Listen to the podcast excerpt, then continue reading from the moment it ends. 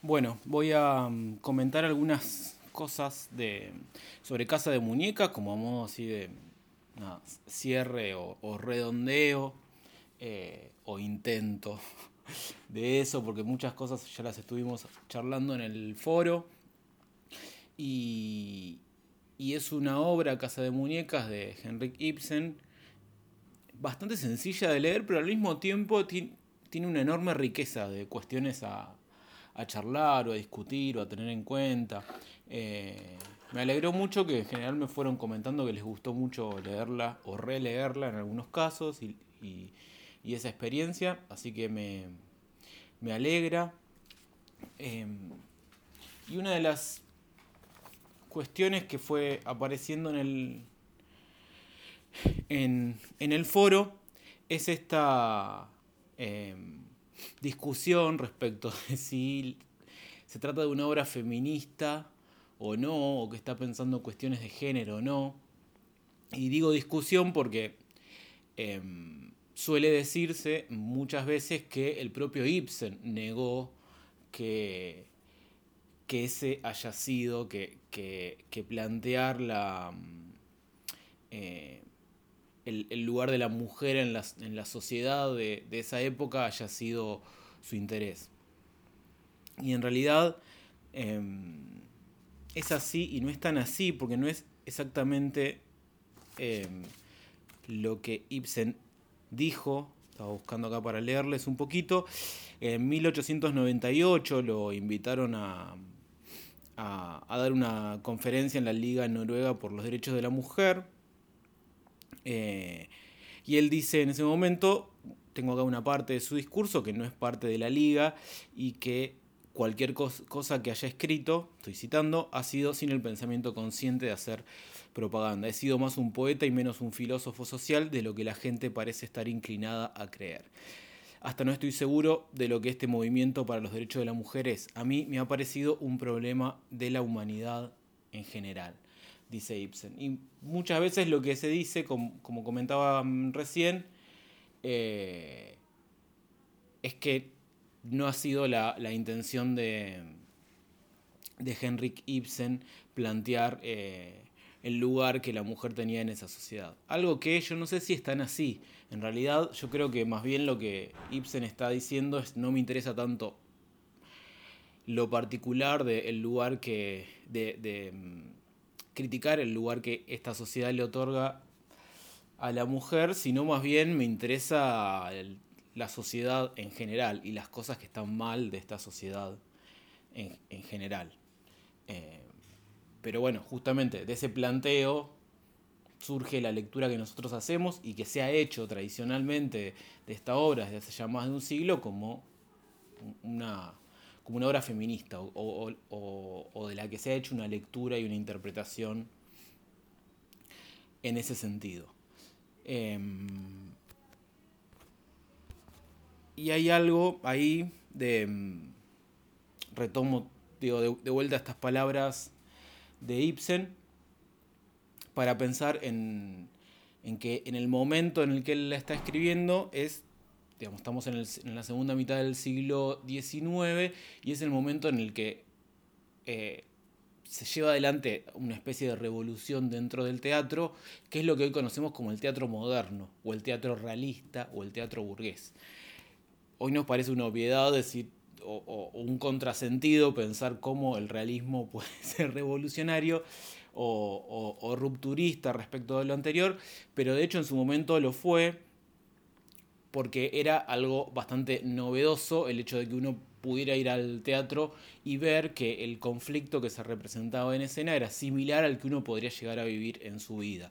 O los personajes que aparecían representados eran similares, con cosas buenas y con cosas malas, eh, al espectador. Eh, no eran personajes elevados, casi semidioses, como en la tragedia clásica, en la tragedia antigua y en, la tragedia de los distintos clasicismos.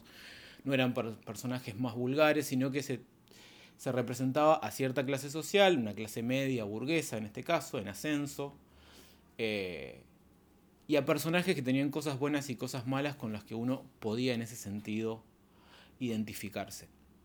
Y algo que suele decirse del teatro realista y de Ibsen en particular es que es todavía un teatro que, si bien critica, hay una fuerte crítica a la sociedad, y es algo que pudimos leer, eh, esa crítica a la sociedad tiene que ver con una actitud optimista respecto de esa sociedad burguesa. Eh, en este momento todavía, en el fondo de estas críticas, estaba la convicción de que la sociedad burguesa tenía la capacidad de mejorar las cosas, de, reconducir los caminos errados, digamos, de mejorar las, eh, los aspectos de esa sociedad que se habían visto, eh, no sé, corrompidos o, o, sucios o que eran un problema que, que esa sociedad todavía podía mejorar esos problemas. Una confianza y un optimismo que con el tiempo en los distintos movimientos de ruptura que ha ocurrido en el teatro también se ha ido perdiendo. Si pensamos, bueno, esto ya, este optimismo se comienza a perder ya en el siglo XIX, pero en el siglo XX lo podemos ver con, mayor fuerza en algunos momentos, como por ejemplo en el teatro del absurdo, que ya desconfía de cualquier... Eh, de cualquier sentido de lógica que pueda haber en la realidad. En el teatro del absurdo ya la realidad no tiene el más mínimo sentido, por lo tanto no, no podemos confiar en que algo que esté mal se pueda cambiar porque nada, porque no hay nada que esté bien, eh, básicamente, para ese tipo de teatro. Eh, no todo el siglo XX, obviamente, hay otros movimientos que también han sido muy importantes, que también tenían cierto optimismo, como el, el, eh, el drama épico de Bertolt Brecht, por ejemplo, que también confiaba en que se podían mejorar las cosas que estaban mal de la sociedad, pero para eso la experiencia teatral tendría que, tenía que ingresar más bien por la reflexión y no tanto por las emociones que uno siente. Em, pero bueno, nada, esto me, voy demasiado, demasiado de tema. Digo, esto sí es algo que, me parece interesante de marcar, que es una fuerte crítica, una feroz crítica a esa sociedad, pero me parece que es una crítica, es algo que podemos ver en, la obra, una crítica con la confianza de que se puede mejorar.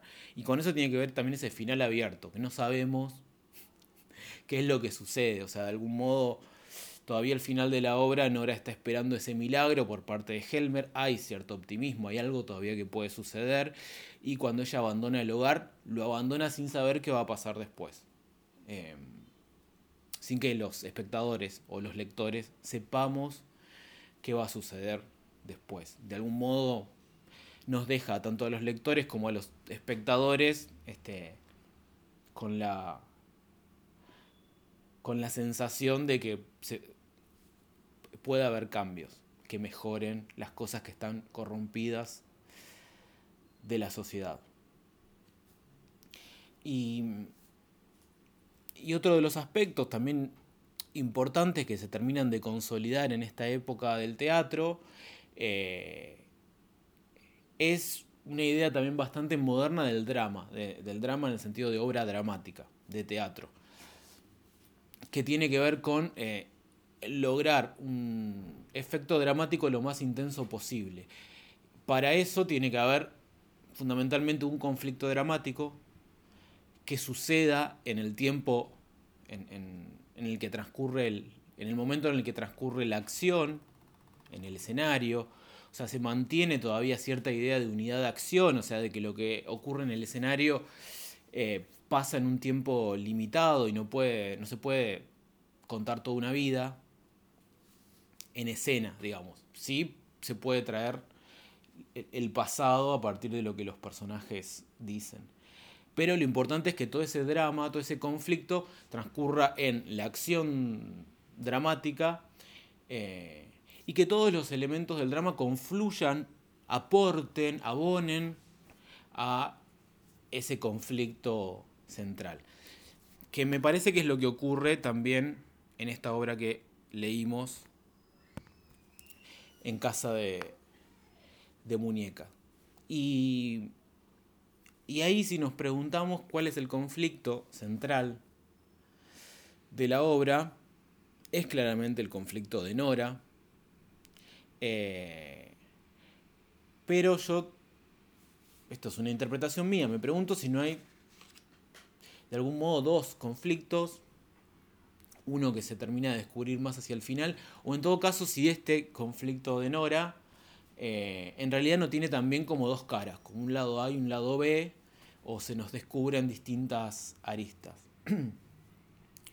Me refiero obviamente a eh, el, conflicto dramático que se desarrolla en la acción, que es la extorsión de Krostad. Eh, y acá hay algo que a mí me parece interesante, que les fui comentando también, y es que todo lo que Nora hizo forma parte en realidad de su pasado.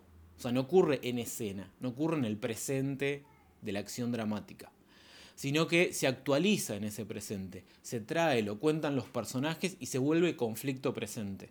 O sea, los actos de ilegalidad de Nora eh, realizados en el pasado importan solo en el conflicto presente que se desarrolla, eh, que es la extorsión de Krogstad. Ahora bien, cuando leemos la obra, obviamente que lo que percibimos, o, una suposición mía, o por lo menos me pasó a mí la primera vez que lo leí, eh, la percepción es que el que está haciendo algo malo es Krogstad. Krogstad. Lo pronuncio bastante mal, no tengo idea cómo se pronunciará en noruego. Em, digo, el, el, villano, podríamos decir, es que el que extorsiona a Nora es él. Eh, hay cierto antagonismo ahí.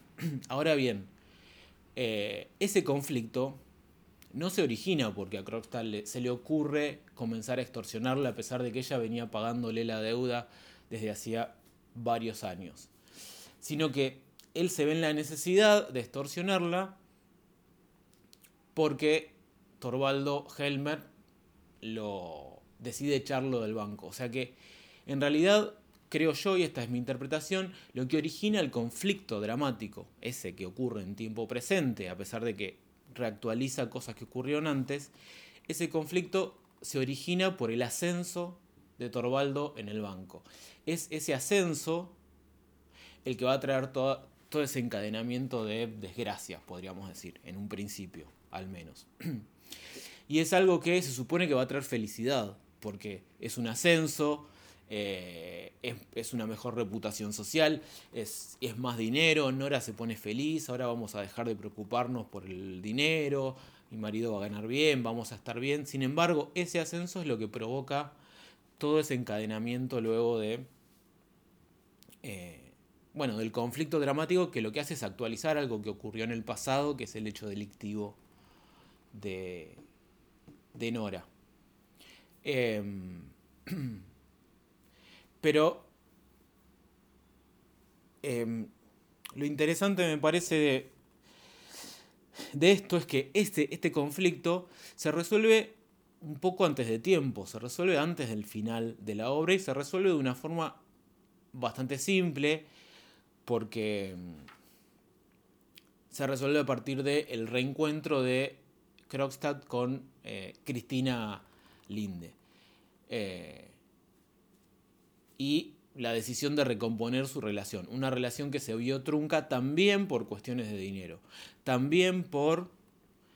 Em, porque Cristina Linde fue capaz de sacrificar su vida, su felicidad, su amor, podríamos decir, para cumplir con su deber de em,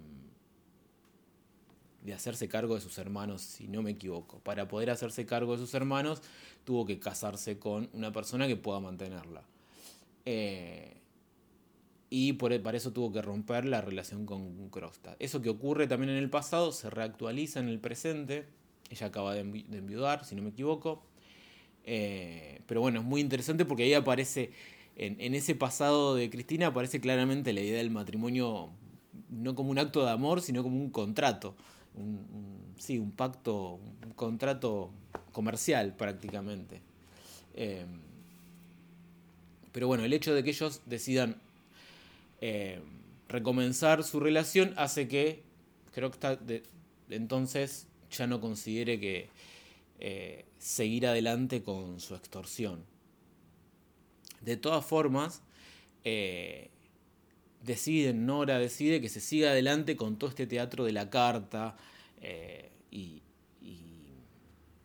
de que Helmer se entere de toda la verdad y de todo lo que sucedió. Em, por eso digo que este conflicto que es el central se resuelve un poco antes, pero luego la obra sigue un poco más y al seguir nos muestra como una especie de cara B de ese conflicto, que es el milagro que Nora está esperando de Helmer, que es básicamente que él se haga cargo y que no le importe tanto la reputación, su propia reputación, eh, sino que lleve adelante algo así como un acto heroico de de salvar a su mujer. Eso obviamente no ocurre. Eh,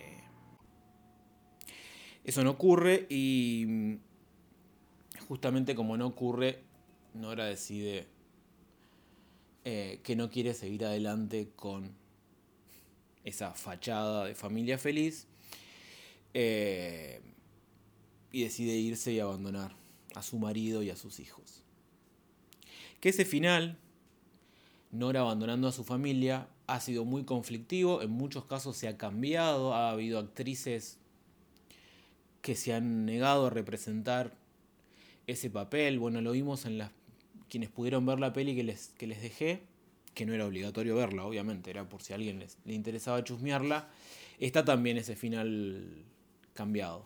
La película cuenta toda la historia que nosotros leímos en la obra como un flashback eh, porque la película comienza con Nora volviendo y mirando en un momento un árbol de Navidad de una vidriera y a partir de, de, eso recuerda todo lo que sucedió. Si no me equivoco, unos años antes, tres años antes más o menos. Hacia el final de la película se vuelve a ese presente, después de contar toda la historia que nosotros leímos en la obra de Ibsen, más o menos, con algunas modificaciones, pero en esencia es similar. Eh, se vuelve a ese presente y Nora vuelve a su casa y la reciben todos muy felices. O sea, lo que tenemos ahí en la película también es la misma historia, pero con un cambio cortito, son unos minutitos del final, pero que nos cambian toda la historia, obviamente. Porque nos agrega un final que es que, bueno, Nora después de un tiempo vuelve y esa familia es una familia feliz.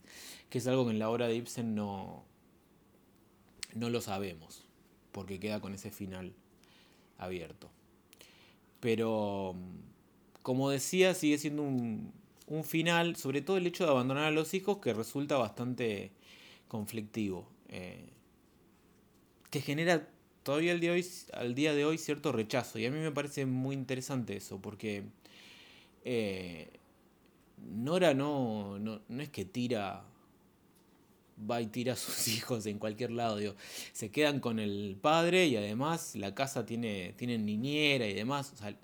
Se queda en un lugar en el que van a estar bien. Ella sabe que van a estar bien. No es un abandono de los hijos tan desalmado, tan descorazonado. Eh, pero de todas formas sigue generando cierto, cierto rechazo ese final, que a mí me parece muy interesante porque ella lo que considera es que ha sido siempre una muñequita dentro de esa casa de muñecas y que también lo fueron sus hijos y que también su relación con sus hijos fue así, fue una, una fachada, un juego. Eh, y bueno, desde ese punto de vista se justifica un poco, se entiende un poco su decisión del, del final. Bien, no sé si hay un montón de otras cosas que no estoy mencionando y que me olvido seguramente. Me parece que tiene un montón de riqueza la obra y hay un montón de otras cosas que podríamos charlar. Eh, quería mencionar también el, personaje del Dr. Rank, que mucho no lo han mencionado, porque a mí me pasó también la primera vez que leí la obra, que no entendí mucho que qué aportaba ese personaje. Me parecía que no aportaba el conflicto dramático y que la declaración de amor que le hace a Nora era eh, algo más superficial que no tenía demasiada importancia en la obra. y, y luego ahora releyéndola, lo que me pasó es que eh, sí me pareció importante la reacción de Nora, más que el Dr. Rank. Cuando él le confiesa su amor, ella está por pedirle ayuda. Porque él tiene, en ese momento, Nora piensa que él tiene la capacidad económica al menos de poder ayudarle a resolver el, problema. Pero él le gana de mano y antes de que ella pueda contarle la situación, le confiesa su amor. Una vez que él le confiesa que está enamorado de ella, ella ya no puede pedirle ayuda. Eh, y ahí me parece que también radica algo muy interesante que, que sí em, abona a, pensar los criterios de, de moralidad, de rectitud este, moral de Nora. Eh, esos criterios de Nora implican que puede pedirle ayuda a un amigo, pero lo que no puede es aprovecharse de alguien que está enamorado de ella ahí hay, eso sería como cruzar un límite que a ella no le parece bien cruzar. Y me parece interesante porque, eh, porque el caso de Nora es un personaje que tiene eh, un fuerte criterio de moralidad, pero que no, no se corresponde con, con la legalidad. Por eso ella defiende lo que hizo en el, ese hecho ilegal que hizo en el pasado de pedir eh, a espaldas de su marido un préstamo y además falsificar la firma de su padre. Eh, con ese hecho ella salvó la vida de su padre y además le evitó también un disgusto a su... Perdón, salvó la vida de su marido y le evitó un disgusto a su padre que estaba a punto de morir. Y se hizo cargo de la deuda, o sea, esa falsificación de la firma garante. Em, tampoco es inmoral porque ella se hizo cargo con su propio esfuerzo y sacrificando plata de que podría haber gastado en otras cosas, se hizo cargo de esa deuda. Eh, entonces me parece que también hay, se genera ahí como cierto conflicto entre la moralidad o la, rectitud o lo que está bien y lo que está mal y lo que las leyes dictan. Eh, no estoy diciendo con esto que que haya que cometer actos ilegales, siempre que uno los haga desde la moral, obviamente. Ni estoy haciendo yo un juicio de valor ni de moral sobre los actos de Nora. Em, me refiero a ese conflicto que se plantea dentro de la obra, porque me parece que em, en general lo que, lo que esta obra de teatro nos está planteando, más que un conflicto entre Nora y su pasado que la persigue y le da culpa, o Nora y el otro personaje de Krogstad que la, eh, que la extorsiona, me parece que en el fondo el conflicto es entre un individuo, en este caso es Nora, y, toda una sociedad. Toda una sociedad que eh, está corrompida, que es perversa, eh, que no es capaz de... o que... una sociedad cuyos criterios no tienen en cuenta, en cuenta los actos afectivos, sino únicamente los actos legales, pero la ley lo único que hace es proteger al dinero, no proteger a las personas. Eh, me parece que en el fondo lo que está planteando es una sociedad que tiene un montón de fallas y que está corrompida en un montón de aspectos. Eh, ¿Por qué Krogstad tiene que que hacer lo que hace, tiene que extorsionar a Nora. Y porque cometió un ilícito mucho tiempo antes. Y al cometer un ilícito va a estar manchado para toda la vida él, manchado para toda la vida sus hijos. No hay posibilidad de que esas personas, según el criterio de Helmer, em, sobre todo, de que esas personas recompongan su camino en, la rectitud, de que se rediman, de que vuelvan a una vida decente. Eh, eso se, les va a negar siempre, por eso lo echa del, o decide echarlo del banco. Eh, y, bueno, de algún modo también una, una sociedad que no da esa posibilidad es una sociedad que eh, te está forzando a la ilegalidad y a los actos corruptos, si no te da la posibilidad de recuperar una vida este, recta moralmente y legal y además que además va a manchar también a los hijos porque está todo este criterio sobre todo en Torvaldo de que esas cuestiones son hereditarias ¿no? cuando se entera lo que ocurre con Nora también eh, lo vincula con que el padre de Nora tampoco había tenido una vida completamente intachable. Em, pero bueno, me, parece que ese es como el, gran conflicto y donde radica la mayor crítica social, en, en, esa tensión entre un individuo y toda la sociedad. No, no entre no con un enemigo o un antagonista. El antagonista en todo caso es toda una sociedad que no necesariamente eh, orienta a los individuos hacia el mejor camino, sino en muchos casos todo lo contrario. Bueno, me quedó súper largo esto, este, pero bueno, la clase pasada no, no había tenido tiempo de, de retomar y el cuento de Peri Rossi me parece que le habíamos sacado bastante jugo ya en el foro y por ahí no hacía falta agregar mucho más. Espero que esta lectura que yo fui haciendo no haya sido demasiado em, cerrada. Digo, es, eh, trato de retomar lo que fuimos comentando, fueron comentando ustedes en el foro. Eh, y, hacer una lectura general de la obra, pero que no intenta cerrar otras lecturas posibles que las tiene, ni otros detalles que también fueron apareciendo y que yo ahora por ahí no me vienen a la mente, eh, pero que tiene, que, están en, en, este texto y que, en ese sentido resulta un texto muy rico, con mucha vigencia y que no ha dejado nunca de representarse. Se han hecho muchísimas adaptaciones también al cine y muchísimas reescrituras. En el foro Walter mencionó una de Griselda Gambaro, argentina, que, en, la que eh, Nora se encuentra con Ibsen como un personaje, le habla a su autor, al autor que la construyó. Eh, así que esa, esa versión yo no la pude leer, pero bueno, parece bastante interesante el punto de partida.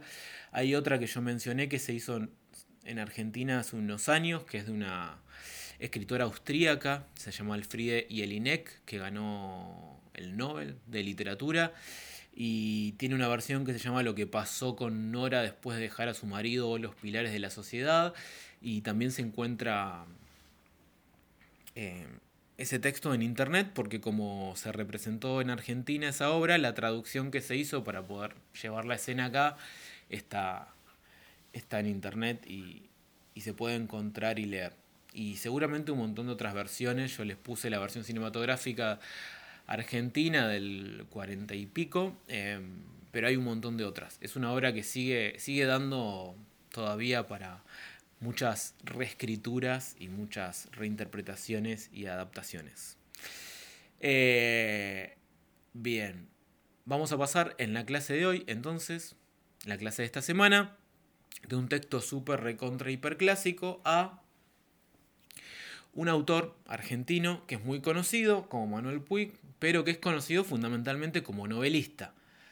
Eh, pero que en algún momento escribió también algunas obras de teatro y vamos a leer una de sus obras de teatro. O sea, vamos a abordar como la faceta menos conocida quizás de, de Manuel Puig, que es un autor sí bastante leído. Por eso preferí no, no dar sus novelas, porque por ahí son bastante más conocidas y circulan más, y abordar una de sus obras de teatro. Em, así que vamos a leer Bajo un manto de estrellas esta semana y queda abierto entonces el foro de participación para que comentemos ahí y retomemos luego eh, la semana siguiente. Quizás em, no es una obra de teatro tan importante como la que leímos, pero sí es interesante, como ya nos ocurrió cuando vimos los cuentos, em, pasar a un modo de representación que es bastante diferente eh, a una obra como la de Ibsen, de carácter realista. Lo que ocurre en la de Puig, a pesar de que tiene un montón de cosas que podríamos anclar y vincular con la realidad y con la sociedad, tiene otros recursos este, que me parece que hacen que, nos... que, mm, no sé cómo decirlo, desrealizan un poco eh, los ambientes y los personajes y que bueno, por ahí eso puede resultar interesante para ver otros modos de representación teatral no realista. Así que los dejo entonces este, con Bajo un manto de estrellas de Manuel Puig y nos seguimos leyendo en el foro. Que tengan una muy linda semana.